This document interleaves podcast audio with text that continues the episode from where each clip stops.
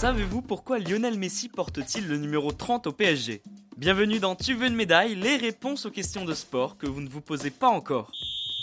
Lors de l'été 2021, la planète football a tremblé. Lionel Messi, qui a réalisé les plus grands exploits de sa carrière en Catalogne, quitte son club de toujours, le FC Barcelone. Après quelques jours de rebondissement, l'Argentin prend un avion et s'envole direction Paris.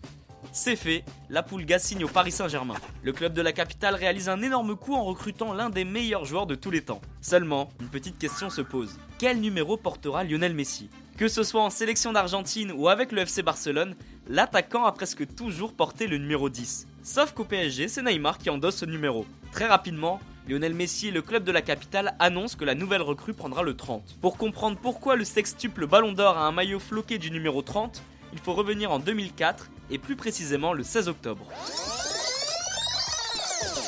Ce jour-là, le FC Barcelone affronte l'Espagnol. C'est le derby. Deco sort à la 82e minute, remplacé par un certain Lionel Messi. Et ce jeune joueur rentre avec un maillot floqué du numéro 30. Un choix loin d'être anodin puisque c'est l'addition du 20 de Deco et du 10 de Ronaldinho, deux coéquipiers qui sont aussi ses amis.